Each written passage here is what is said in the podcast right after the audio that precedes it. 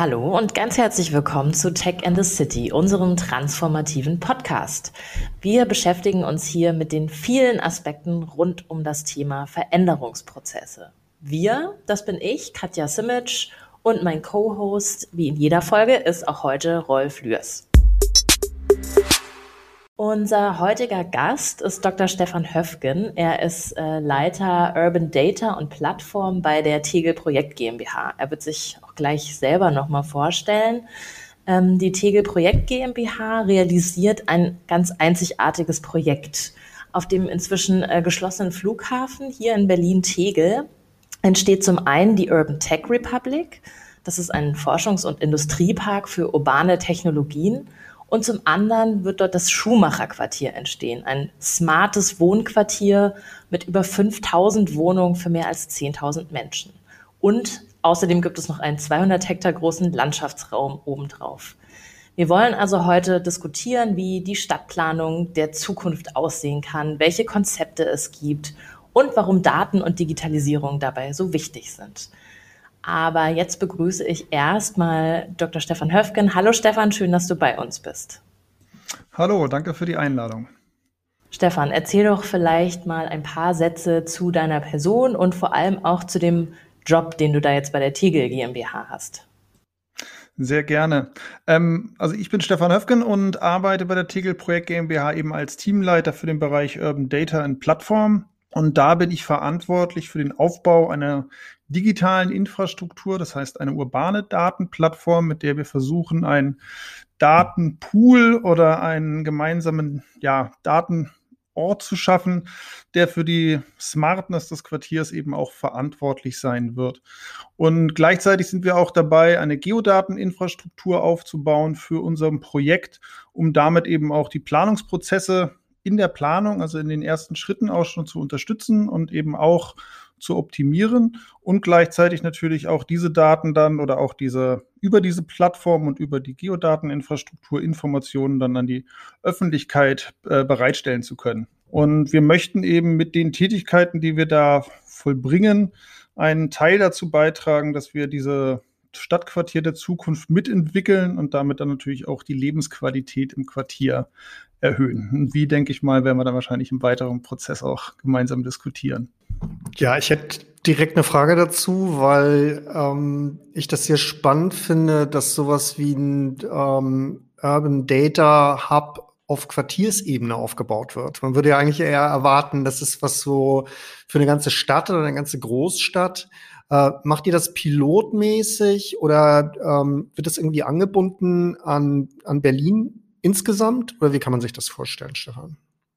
Genau, also wir werden das ähm, natürlich anbinden an Berlin. Wir wollen keine Insel sein, die jetzt in Berlin was Eigenes erzeugt, sondern es ist für uns elementar zu sagen, wir sind ein Quartier, das in die Zukunft blickt, wo wir eben viele technische Systeme, verschiedenste technische Systeme haben werden. Und da ist eben die Herausforderung auch, ähm, die verschiedenen Systeme zu kombinieren, zu vernetzen. Also dieses Thema der Interoperabilität von Daten zu fördern und die dann aber auch äh, gewinnbringend zu nutzen für Geschäftsmodelle. Das ist eben so ein Teil, warum wir sagen, wir brauchen eine Datenplattform, weil wir möchten diese äh, Daten eben veredeln, kombinieren und dann eben auch den ganzen verschiedenen Akteuren auf dem Gelände zur Verfügung stellen. Das können Forschungseinrichtungen sein, das können die Versorger und Entsorger sein. Und da glauben wir, dass wir das für uns eben benötigen und ähm, gehen da sozusagen jetzt einen Schritt nach vorne. Und das Ganze ist nat natürlich eingebunden in die technischen Systeme von Berlin. Da sind wir natürlich auch im Austausch mit den entsprechenden Senatsverwaltungen und Akteuren, die ja auch an einem Data Hub für Berlin arbeiten und eben diese Geodateninfrastrukturen auch aufbauen. Also wir wollen es nicht losgelöst machen, sondern sehen uns einen Teil des großen Berlins, aber vielleicht auch manchmal einen Schritt voraus. Das klingt spannend. Und du hast gerade von Akteuren gesprochen, die dann Teil dieser Urban Tech Republic sein werden oder auch schon sind. Wie muss man sich das vorstellen? Also wie setzt sich das zusammen?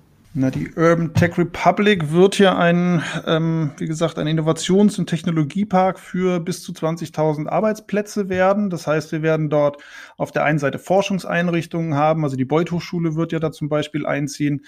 Wir werden ähm, Gewerbe haben, das dort entsteht. Wir werden aber auch ähm, ein Startup- und Lab-Bereich haben, wo wir versuchen, Innovationen im Bereich der urbanen Technologien zu schaffen. Das heißt also auch wirklich dann Firmen, junge Firmen, die dort entstehen und wir wir werden ja auch Produktion und Industrie auf dem Gelände haben. Das heißt also auch dort ähm, Firmen, die sich dort ansiedeln und dann gemeinsam äh, oder im besten Fall gemeinsam und vielleicht auch in diesem Kreislauf von Forschung, jungen Firmen, dann etablierten Firmen und dann eben auch bis in die Produktion gemeinsam dann ähm, neue Angebote schaffen. Ob das jetzt softwarebasierte Services sind oder eben ganz konkret auch Hardware Produktionsstandorte, die technisch unterstützt sind. Und all diese Firmen arbeiten, sollen dort eben sich ansiedeln und ein spannendes Konglomerat schaffen, wo dann eben auch, und das ist so diese Hoffnung, ähm, neue Geschäftsmodelle auch für die Stadt Berlin entstehen. Also wir haben auch den Auftrag, hier Arbeitsplätze zu schaffen und das versuchen wir eben durch die Technik auch zu unterstützen, weil wir glauben, dass Daten eben ein essentieller Bestandteil für neue Geschäftspraktiken in der Zukunft sein werden. Und da möchten wir eben vorbereitet sein und den Daten auch zur Verfügung stellen. Vielleicht noch ein Beispiel, wenn ich gerade bin.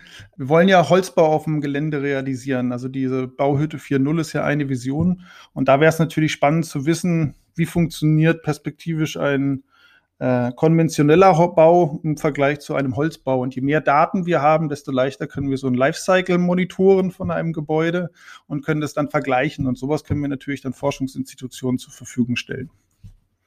Okay, spannend. Das heißt, es sind, äh, das hattest du auch gesagt, ganz unterschiedliche Daten. Also es sind irgendwie Geodaten, es sind ähm, stadtplanerische Daten über die Flächennutzung und ich weiß nicht, wahrscheinlich gibt es ja auch einen geltenden Bebauungsplan da im Rahmen eines Flächennutzungsplans. Kannst du gleich noch was zu sagen?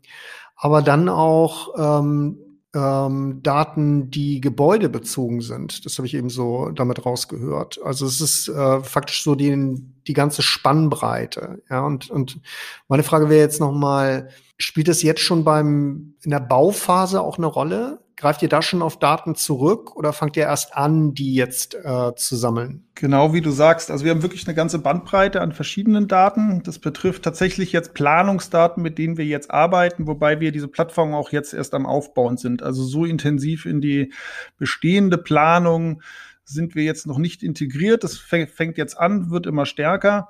Ähm, ein Beispiel ist X-Planung. Das heißt also, die Bebauungspläne in dem neuen X-Planungsformat dann auch bereitzustellen.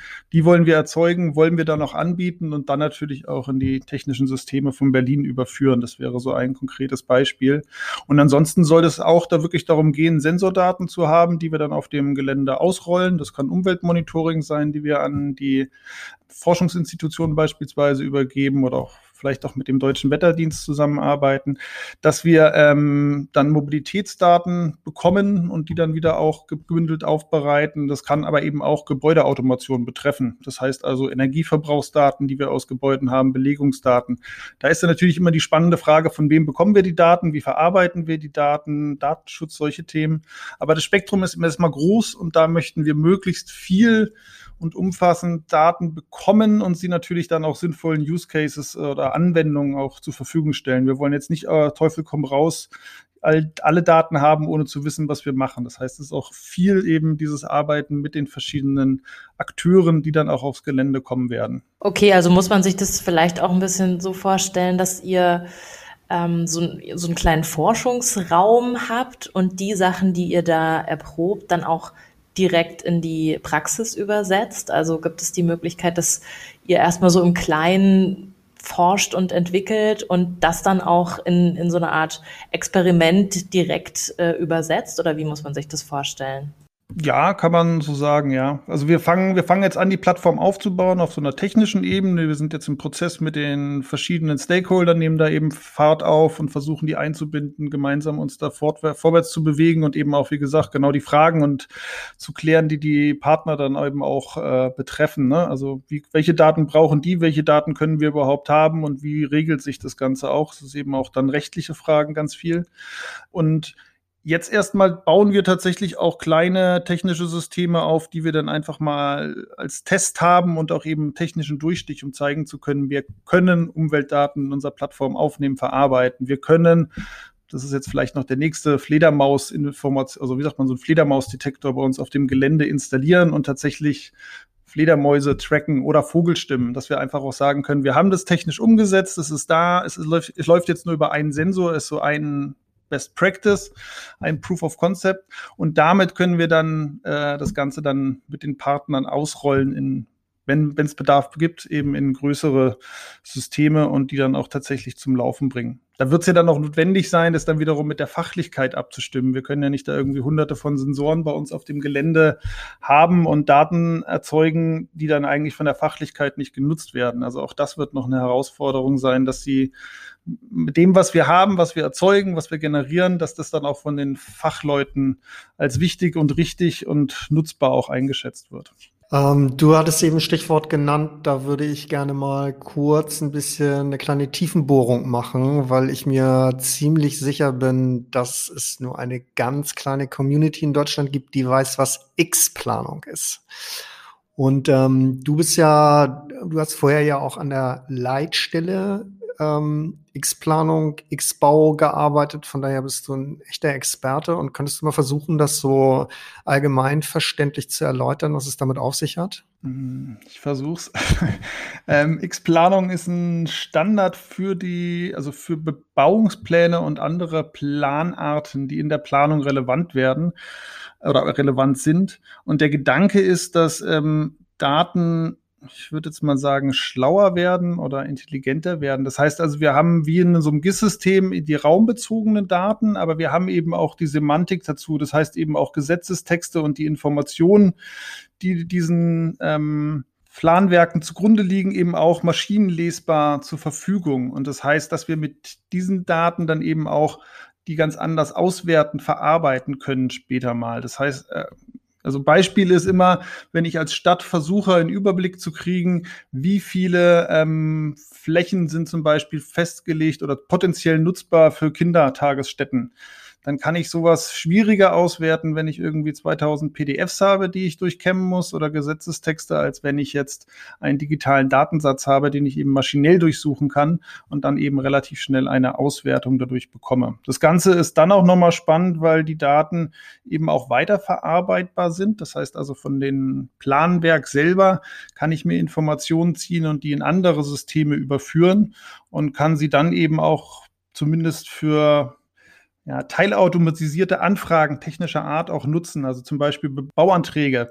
Da könnten Überprüfungen stattfinden auf Basis des Rechts, also aufgrund dieser Bebauungspläne, ähm, ob die geplante Bebauung zulässig ist. Und wo es eben auch eintritt oder wo es genutzt werden kann, sind solche Daten auch im Beteiligungsverfahren, weil dann natürlich die Information viel besser, zielgerichteter auch äh, im Beteiligungsverfahren eingespeist werden kann und eben auch dort nutzbar gemacht wird. Vielleicht kurz und knapp gesagt, das sind smarte Daten, wenn man das Wort überhaupt noch mag, die dann eben ja äh, leichter und vielleicht auch für Monitoring viel bessere Möglichkeiten bieten, um damit dann als Planer perspektivisch zu arbeiten.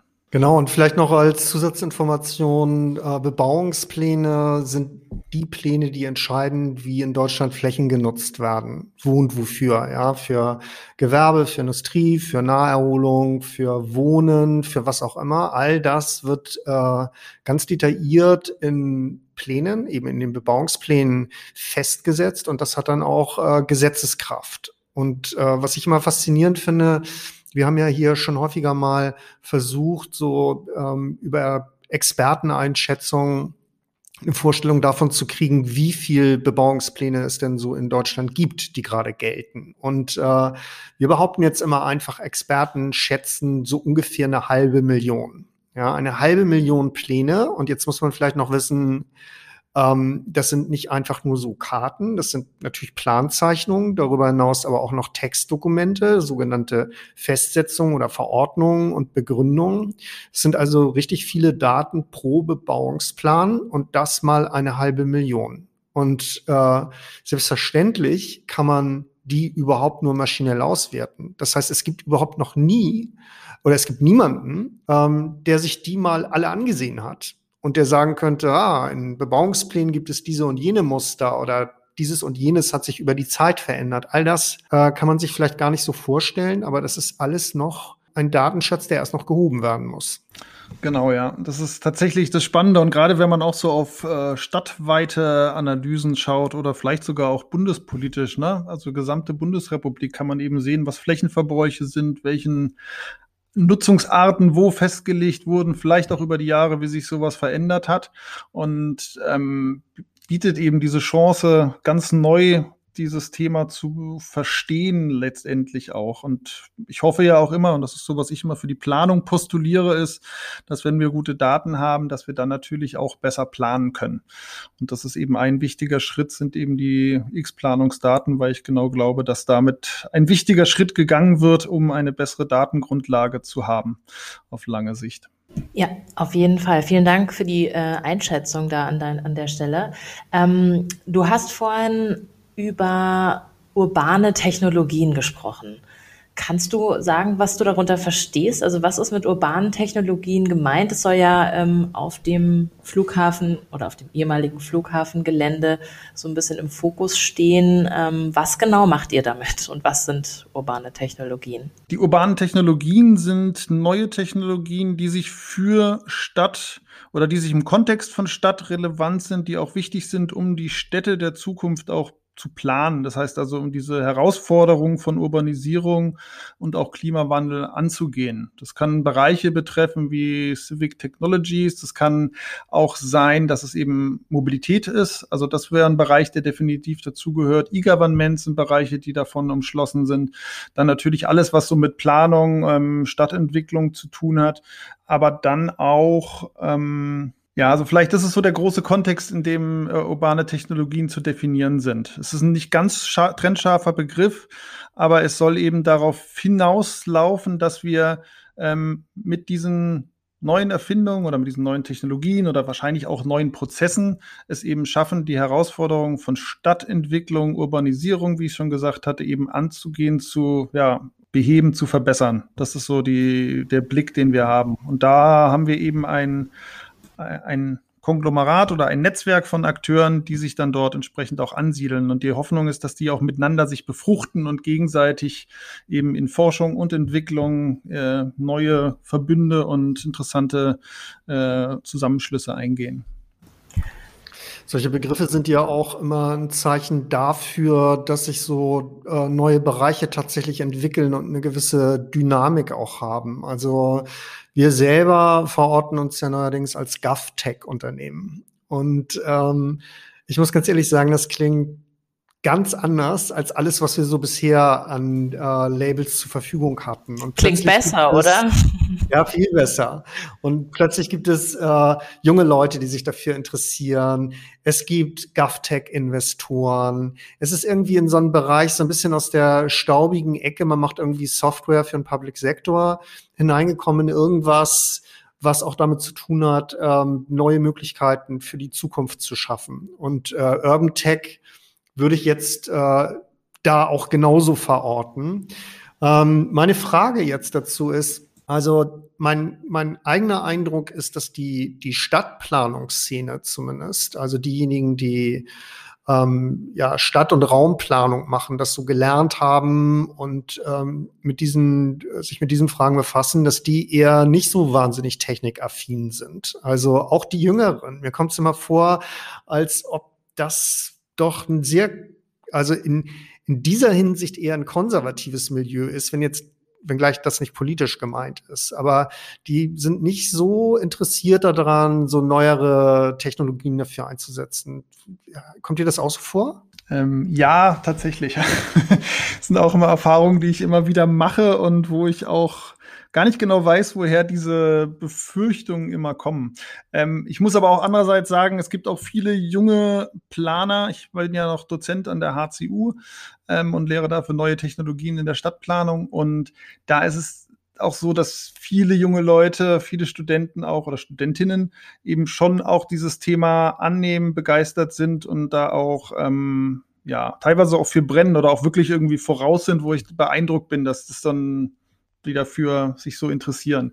Aber im Großen und Ganzen würde ich dir recht geben, ähm, finde es auch immer schwierig und das ist auch so was, wo ich seit Jahren schon versuche, immer wieder die Bedeutung und auch die Möglichkeiten für die Planung eben zu skizzieren und eben auch zu, aufzuzeigen, weil ich kann mir nur vorstellen, dass eine Planung richtig gut und auch irgendwie zukunftsfähig sein wird, wenn die Technologien auch genutzt werden, die da sind. Ne? Also diese Digitalisierungsvorteile wie Beschleunigung, wie Vernetzung, wie umfangreichere Daten auch tatsächlich in die Planung mit einfließen zu lassen. Und ich denke, da muss man immer lange, steter Tropfen hüllt den Stein, immer wieder drauf hinarbeiten. Woran es genau liegt, kann ich aber auch nicht sagen. Ja, zumal das ja so zukunftsträchtiges Thema ist. Ne? Also man muss sich ja mal vorstellen, laut Prognosen sollen bis 2050 70 Prozent der Weltbevölkerung in Städten leben. Also ähm, ich habe da neulich eine Zahl gelesen, das ist, das ist, das ist einfach Wahnsinn. Das sind ähm, drei ähm, Prozent der Erdoberfläche. Und diese Herausforderung kann man ja nicht wegdiskutieren. Das heißt, das ist ein total spannendes Thema, das ja ganz neue Herausforderungen stellt an die Städte der Zukunft. Ähm, und ich könnte mir doch vorstellen, dass das eigentlich ein Feld sein müsste, in dem viele, auch gerade junge Leute, die ja selber auch gerne in Städten wohnen wollen und Urbanisierung ist ein Riesentrend, dass die sich doch eigentlich dafür interessieren müssten. Und gerade in Verbindung mit Technologie.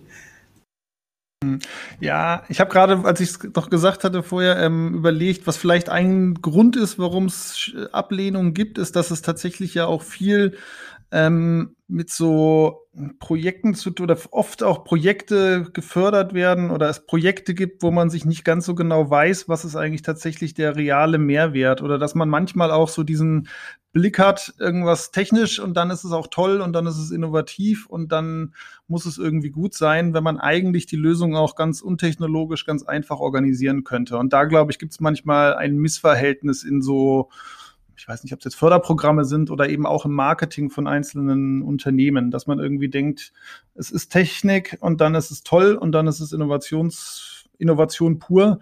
Und dem muss man natürlich auch widersprechen. Nicht alles, was muss sinnvoll mit Technik gestaltet werden. Man kann auch ganz einfache Lösungen, gerade auch in der Stadtentwicklung oder auch im sozialen Miteinander schaffen. Und manchmal, glaube ich, ist die große Erkenntnis, dass man auch auf Technik verzichten sollte.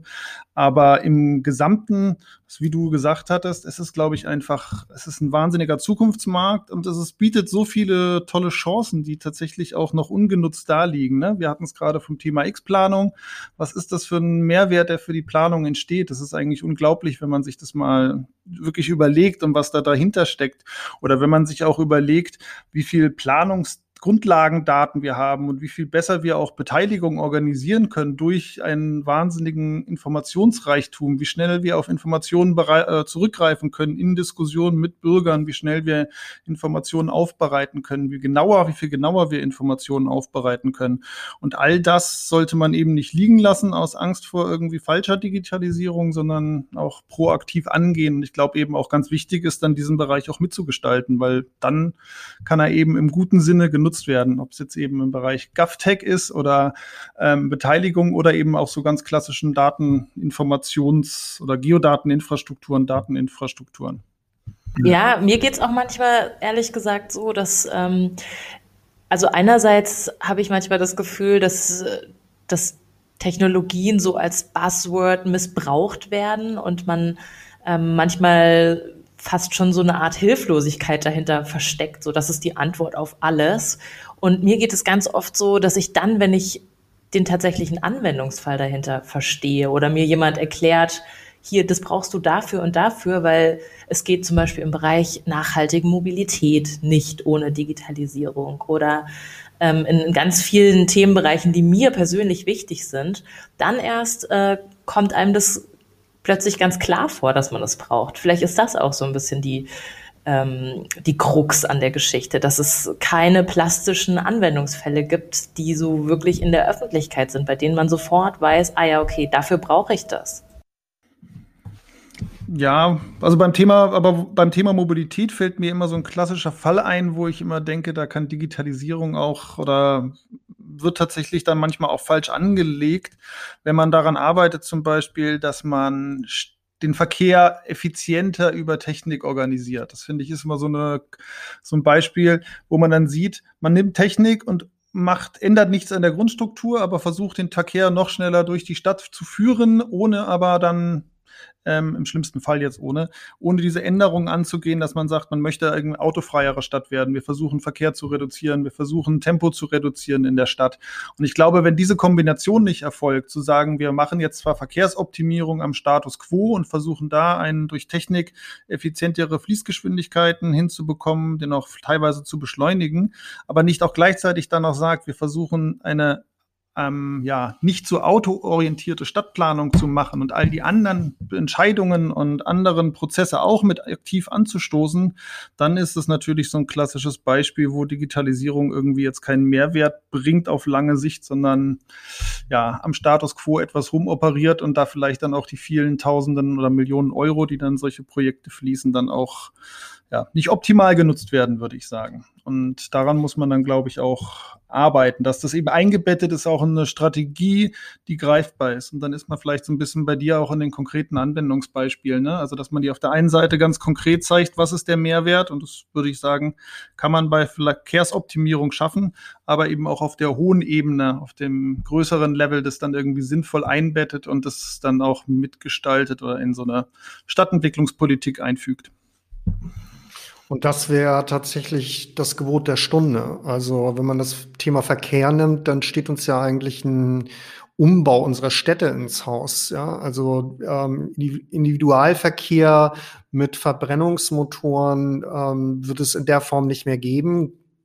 Gut, also Elektroautos brauchen auch Platz, aber also wenn man hier ähm, in Berlin beobachtet, wie sich das verändert, dann kann man wirklich zugucken, ähm, von Jahr zu Jahr, wie neue Verkehrsträger dazu, also neue Mobilitätsvehikel dazu kommen, ja, wie viel mehr Leute aufs Fahrrad umsteigen und die Infrastruktur dafür aber gar nicht da ist. Ja, nur in, nur in Ausnahmefällen eigentlich. Und das geht stadtplanerisch geht das ja noch viel tiefer. Man muss sich ja auch überlegen, äh, bei neuen Bebauungsplänen, die man ausweist, ja, was haben die eigentlich für eine Implikation wieder auf den Verkehr? Wie können wir Stadtraum so gestalten, dass wir ihm in der Lage sind, ähm, ja, für sozusagen modernere Verkehrskonzepte oder besser gesagt für Menschenraum zu machen, statt äh, für Autos und Straßen. Und ähm, für diese ganzen Fragestellungen, die sind ja äh, ohne Daten eigentlich überhaupt nicht lösbar. Und das ist, glaube ich, wieder auch ein ganz gutes Beispiel für diese äh, Stadtplanungsdaten wie X-Planung, dass man jetzt zumindest sich mal anschauen muss, wie wirkt denn das eigentlich miteinander? Und interessanterweise hat ja jeder Plan auch immer einen Planungsanlass. Und ich glaube, noch nie hat irgendjemand untersucht, ob diese Anlässe eigentlich auch tatsächlich dazu geführt haben. Also wenn man sagt, man will hier Umlandabwanderung verhindern, sowas früher mal. Oder es gab sogar autogerechte Stadt wollte man herstellen oder dies oder jenes. Und äh, Hamburg zum Beispiel hat, glaube ich, so knapp 3000 Bebauungspläne. Und noch nie hat meines Wissens jemand untersucht, wie diese unterschiedlichen Absichten der einzelnen Pläne eigentlich aufeinander einwirken. Oder täusche ich mich da?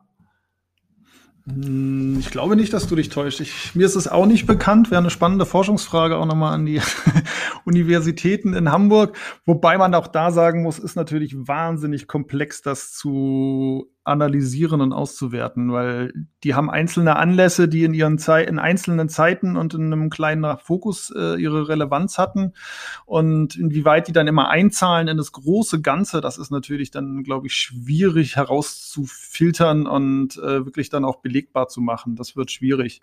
Und ich glaube tatsächlich für solche Entscheidungen ist es auch wichtig, gar nicht unbedingt nur Daten zu haben, sondern eben auch wirklich so diese großen Prozesse zu verstehen und auch die grundsätzlichen politischen Entscheidungen zu treffen.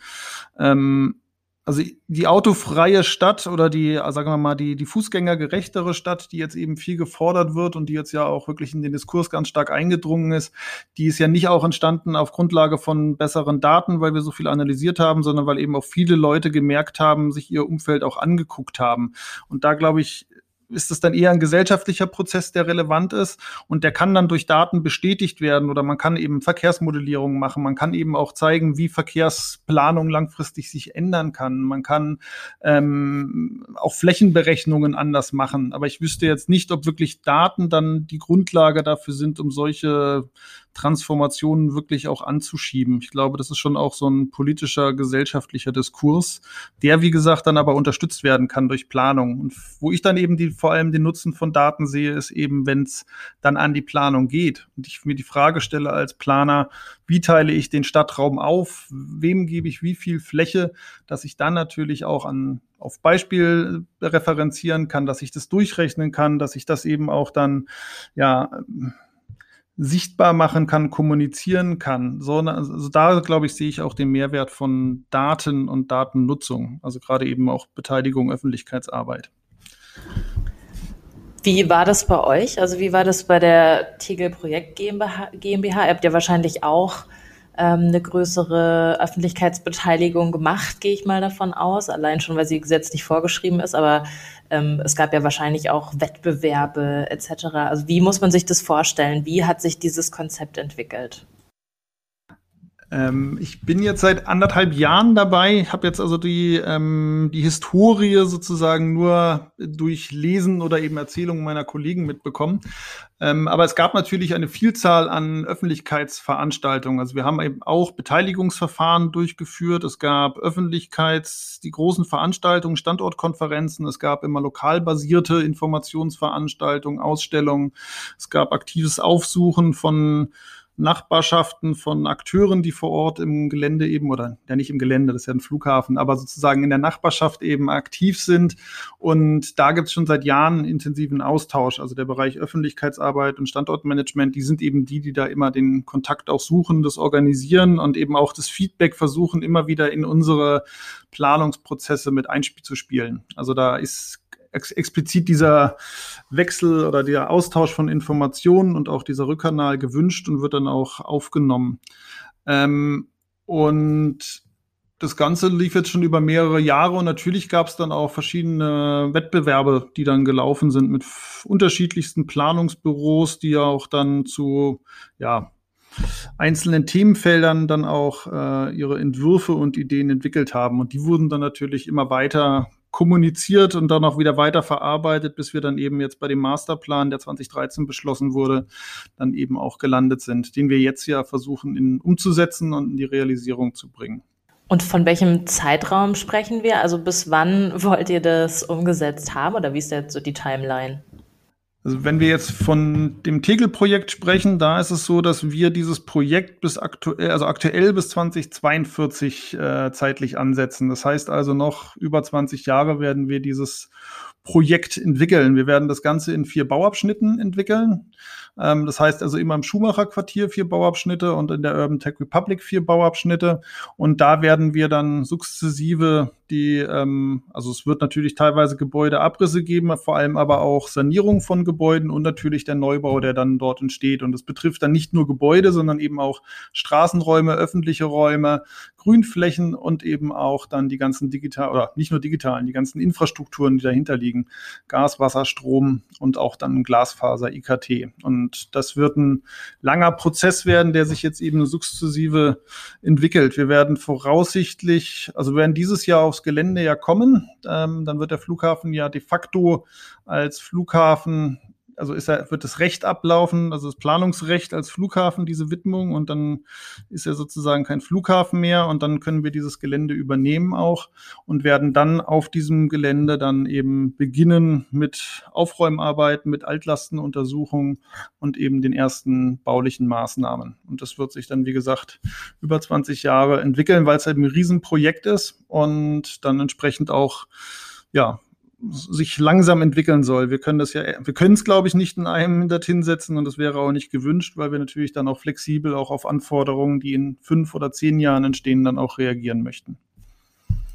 Spielt dabei das Konzept des digitalen Zwillings eine Rolle? Also so die, die Vorstellung, dass man faktisch alles, was man dort hoch und tief baut und Flächen nutzt, ähm, digital nochmal abgebildet hat und dann entsprechend eben auch ähm, simulieren kann, planen kann, steuern kann. Das wird auch eigentlich State of the Art jetzt, nach meinem Verständnis, oder?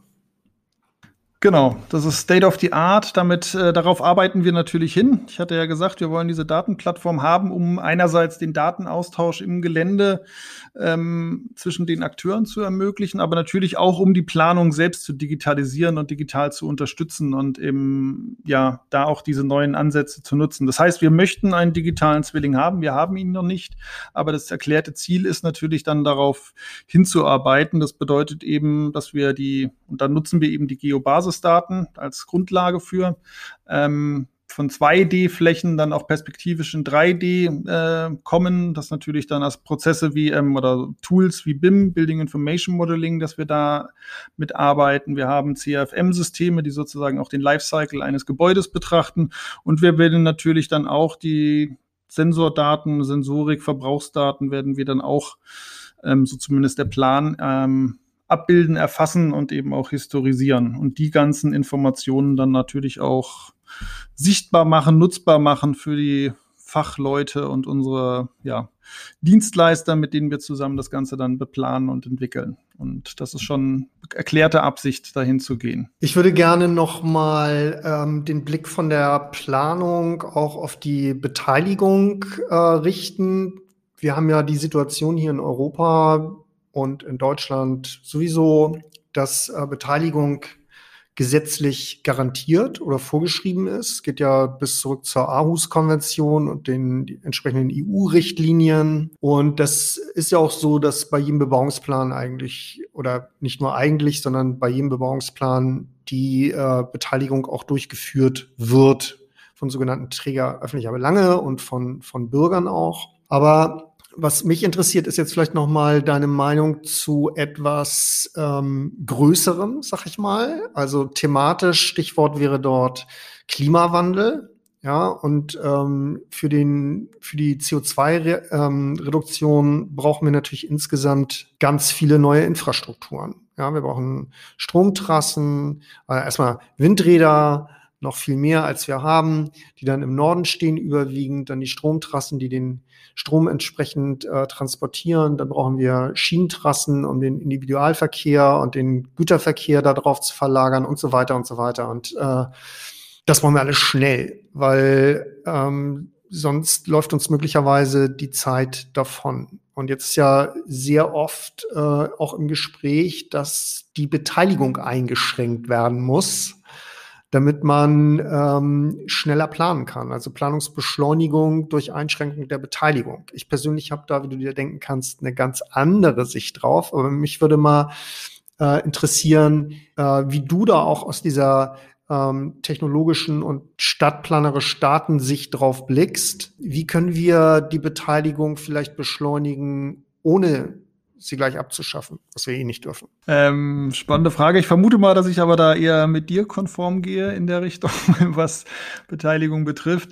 Ähm, ich kann ja vielleicht ein bisschen erzählen. Ich habe in Hamburg ähm, am LGV, Landesbetrieb für Geoinformation und Vermessung, gearbeitet und da eben war ich auch der Product Owner für das DIPAS-Projekt, digitale Partizipationssystem der BSW und der Stadtwerkstatt. Und das fand ich ein sehr gutes Tool für Beteiligung. Und ähm, was man auch da eben gemerkt hat in diesen Prozessen, die wir dann ja auch begleitet haben. Also wir haben die sozusagen technisch gebaut, das System, die Kollegen, die Entwicklerteam. Ähm, und haben eben aber auch dann den Prozess der Beteiligung immer wieder begleitet und sozusagen diese digitale, ja, DPAS sozusagen getestet vor Ort. Wir hatten da interaktive Touchtables und waren dann eben auf Veranstaltungen.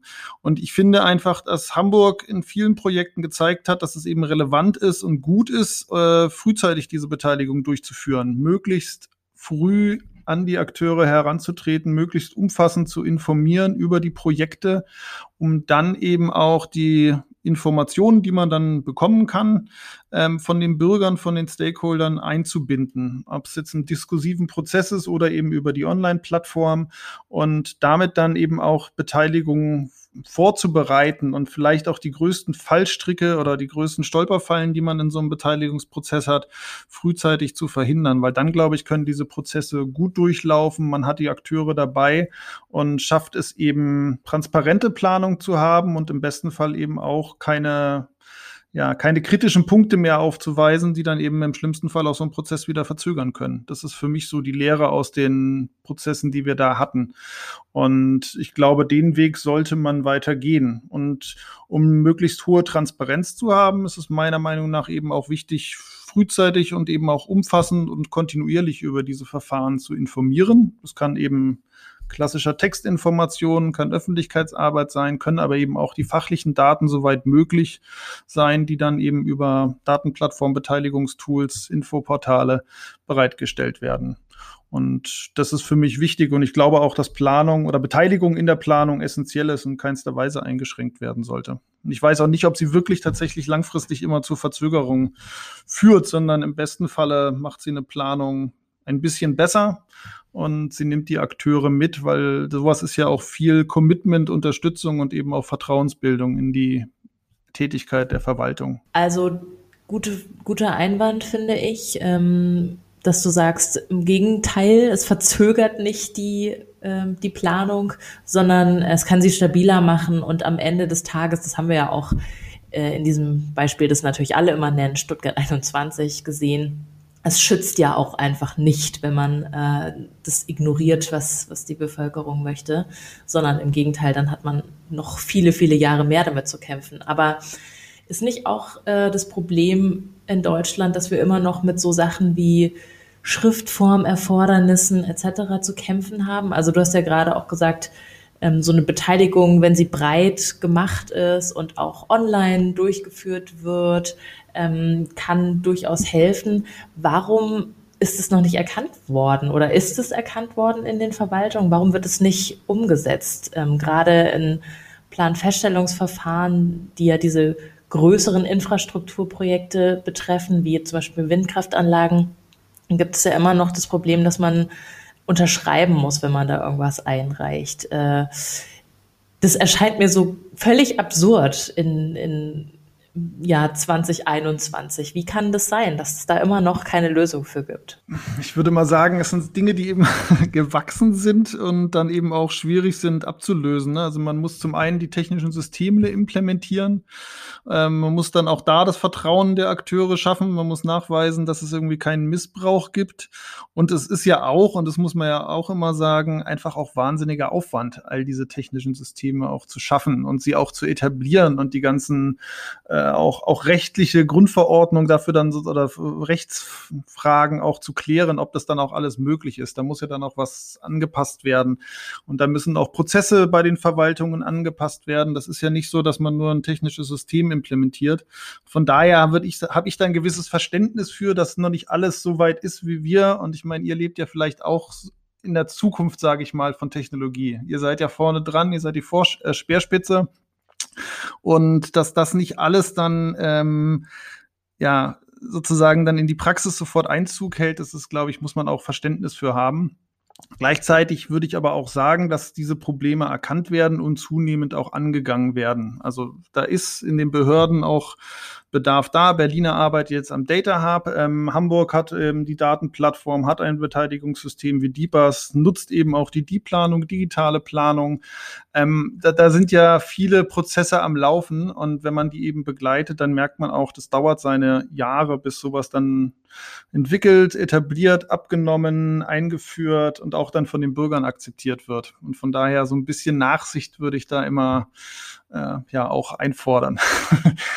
ähm, aber nichtsdestotrotz, gleichzeitig gebe ich euch recht oder dir recht, dass es eben ganz wichtig wäre, diese Sachen dann auch, äh, ja, auch umzusetzen und dann nicht irgendwie zu, ähm, zu zögerlich zu sein, weil die technischen Entwicklungen sind wahnsinnig schnell. Es gibt wahnsinnig viele Akteure und eben auch Firmen, die, wo Prozesse digital ablaufen in, in wahnsinniger Schnelle. Und wenn natürlich eine Verwaltung immer Jahre braucht, bis sie einzelne Sachen umsetzt, dann gibt es natürlich auch zu Frustrationen oder führt dann eben zu auch Nachteilen, weil man einfach diese Geschwindigkeit woanders oder diese Langsamkeit vielleicht woanders nicht so gewöhnt ist. Und da muss man eben die Balance finden. Ähm, ich wollte noch sagen, oder was ich noch wichtig finde in dem Kontext ist natürlich auch die Digitalisierung von Beteiligungsprozessen. Und ich glaube, das ist nicht nur die Beteiligung, sondern das betrifft viele Prozesse in der Verwaltung oder überhaupt, dass die natürlich dann auch im Backend beschleunigt werden können. Also dieses Thema, dieses Single Sign-On, ich darf mich nur einmal einloggen und kann dann sozusagen auf einzelne Informationen öfter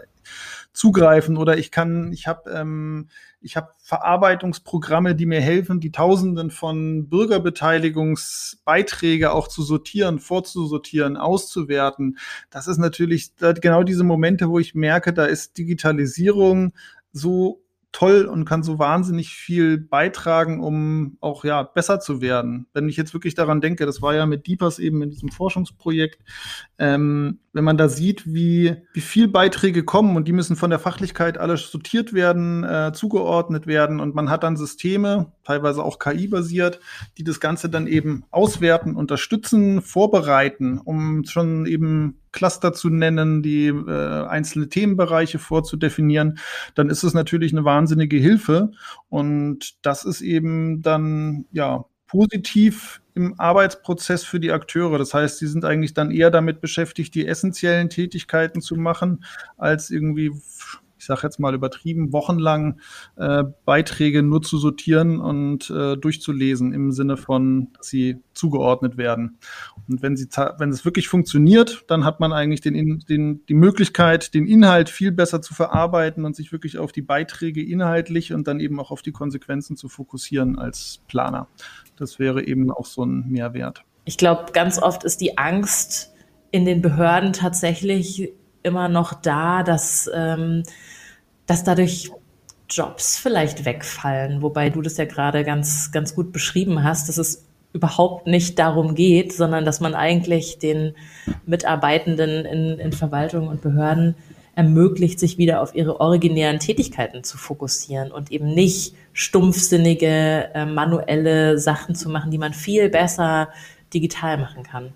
Genau, das würde ich auch so sehen. Ich glaube auch nicht, dass der Beruf des Planers äh, oder von, äh, verschwindet über die Digitalisierung, sondern im besten Fall wird er eben besser unterstützt. Und ich glaube auch, und das ist ja auch eine Erkenntnis, denke ich mal, über die letzten Jahrzehnte, dass äh, Veränderungen eigentlich immer eintreten ähm, und sich auch die Jobbeschreibungen dadurch immer anpassen und in gewisser Weise auch wandeln. Und das sollte man eben auch da wieder proaktiv gestalten und ähm, die Schritte mitgehen, damit nicht plötzlich irgendwann eine Jobbeschreibung nicht mehr passend ist und irgendwie dann komplett wegfällt. Stefan, nochmal zur äh, Partizipation. Du hattest ja äh, Beispiele erwähnt, wo, das, wo die digital durchgeführt wird. Und ich frage mich jetzt so, wenn man das flächendeckend machen würde in ganz Deutschland und über viele Jahre, dann hätte man dort ja auch Daten generiert und diese Daten erzählen einem ja was über das, was beispielsweise Bürgerinnen und Bürger wollen oder gerade nicht wollen. Natürlich wird es in allen Einzelfällen auch immer wieder verschieden sein, aber ich würde mal davon ausgehen, man kann auch mit Mustern rechnen. Um ein Beispiel zu geben, vielleicht sollte man nicht unbedingt 300 Jahre alte Eichen fällen, wenn man einen Bahnhof bauen will. Ja, weil das so Trigger sind, wo natürlich ähm, Widerstand einfach erzeugt wird. Aber das ist noch ein, das ist jetzt ein plattes Beispiel. Es gibt sicher intelligentere Beispiele. Also meine Frage ist, wie guckst du da drauf? Partizipationsdaten, können die ähm, über den Einzelfall hinaus auch die Planung schlauer machen? Ja, eine sehr spannende Frage. Ähm, ich hatte damals im Rahmen eines EU-Projektes der ähm, Digital Transition Partnership von der EU, hatten wir daran gearbeitet, sowas wie so eine Participatory Data Specification zu erarbeiten, die ähm, auch dann umgesetzt werden soll perspektivisch eingeführt werden soll. Gedanke war nämlich eben, äh, so einen gewissen Standard zu entwickeln für Partizipationsdaten, damit die am besten Falle auf europäischer Ebene auch ähm, auswertbar werden und vergleichbar werden. Das ist also genau dieser Gedanke zu sagen, wir haben Beiträge von Bürgern, die natürlich erstmal zu einem bestimmten Einzelprojekt von Relevanz sind, die aber auf lange Sicht natürlich Erkenntnisse dazu beitragen, was Bürger interessiert ist oder was für die relevant ist. Und wenn man jetzt mal so einen großen Blick wirft, auch über Jahrzehnte vielleicht, wäre es natürlich schon mal spannend zu sehen, ob sich die Beiträge hinsichtlich des Themenfeldes äh, verändert haben, ob es da Veränderungen gab, ob irgendwelche Sachen immer wieder gekommen sind, die immer wieder Triggerpunkte waren und eben auch, das fände ich nochmal ganz spannend, dass man ähm, wenn ich an einem konkreten Ort plane und ich habe noch mal die Beteiligungsdaten von vor 20 Jahren, vielleicht kann man auch daraus ja schon Erkenntnisse gewinnen, weil es da eben Hinweise zu bestimmten Problemen gab.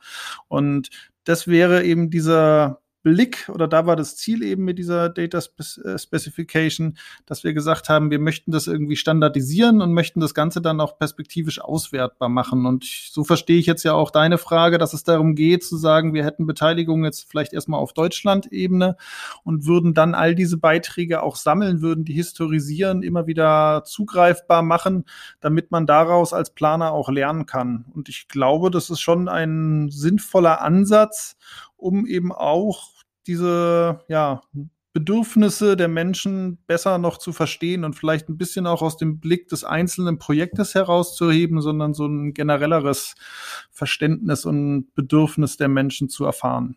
Würde ich sehr spannend und sinnvoll finden. Ja, also genauso war, war das auch gemeint. Es freut mich, dass du da ähm, dass du das so siehst oder da auch eine, eine Perspektive siehst. Ähm, wir sind so ein bisschen in der Situation, dass wir uns solche spannenden Fragestellungen eigentlich immer mal wieder überlegen und dann äh, sagen, ja, das wäre super, das zu machen. Aber dann fangen wir im Grunde genommen erstmal damit an, die Daten zu generieren, weil die gibt's ja leider so noch nicht, jedenfalls nicht in dem Ausmaß, dass man da wirklich richtig analysieren könnte. Ich hoffe, dass wir da bald, äh, dass es ein bisschen Dynamik entwickelt und wir da bald in einfach eine bessere Datenlage vorfinden.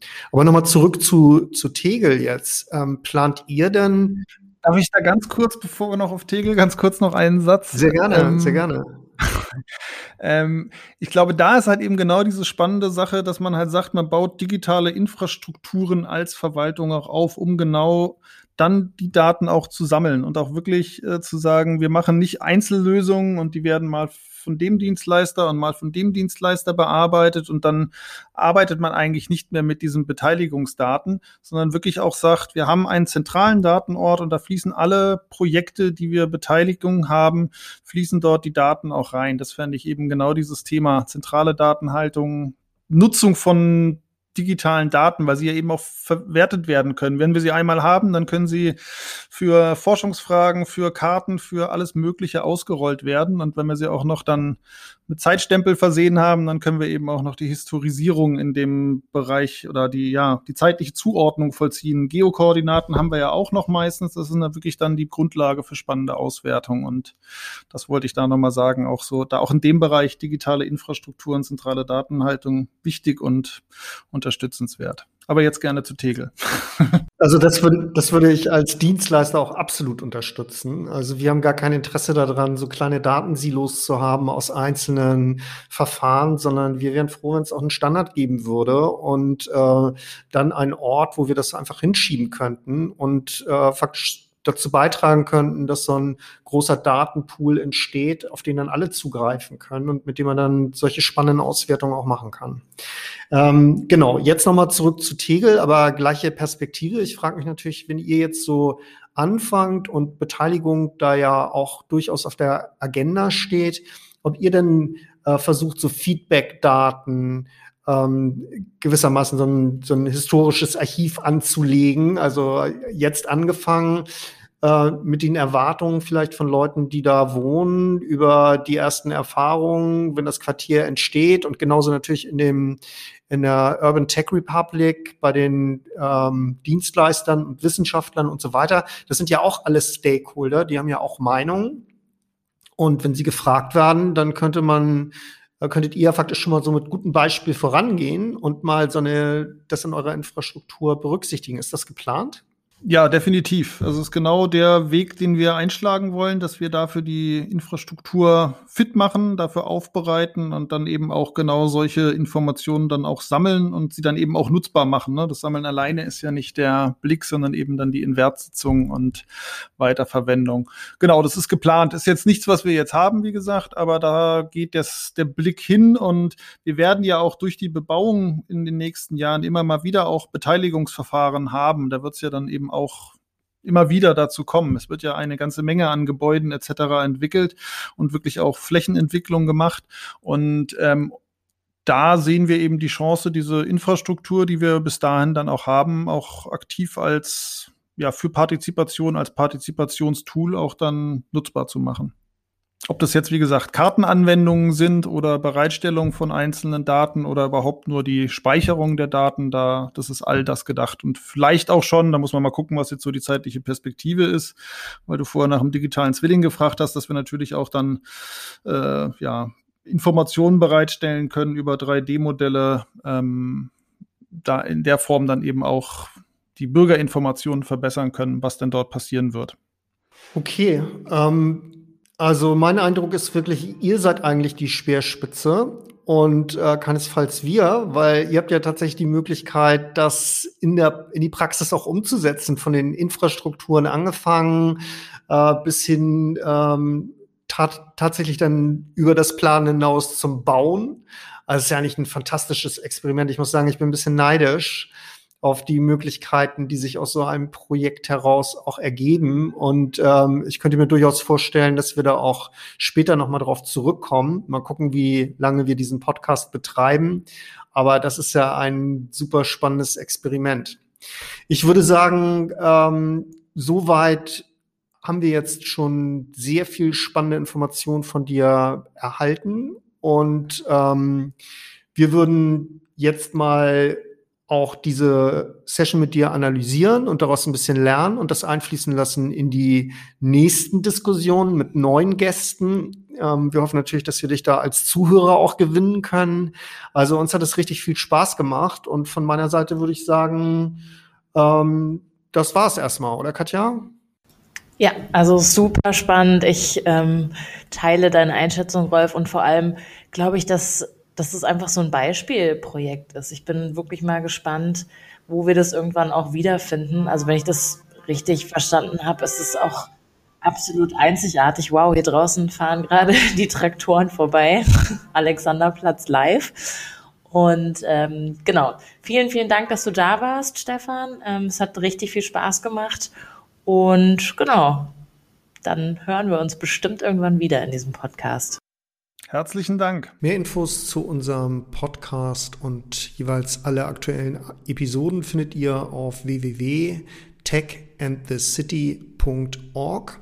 Und wenn ihr Feedback, Vorschläge, Ideen habt, schickt uns gerne eine E-Mail an info at techandthecity.org. Wir hoffen, euch bei der nächsten Folge unseres Podcasts wieder begrüßen zu dürfen. Und da werden, wird unser Gast äh, Sascha Pallenberg sein. Und was der macht, ähm, sagt er schon mal kurz selbst habe diverse ähm, Blogs gegründet, äh, unter anderem halt auch Mobile Geeks, äh, bin äh, dann rüber in die Unternehmenskommunikation äh, zur Daimler AG gewechselt, bin seit dem 1.4. bei der Aware GmbH, Deutschlands erste Nachhaltigkeitsplattform und kümmere mich da um äh, Kommunikation und die Abteilung Attacke, denn ich bin da der sogenannte Chief Awareness Officer, weil ich auch einmal in meinem Leben so einen wirklich wunderbaren Bullshit-Bingo-Titel auf meine Visitenkarte draufpacken wollte und den habe ich jetzt bekommen.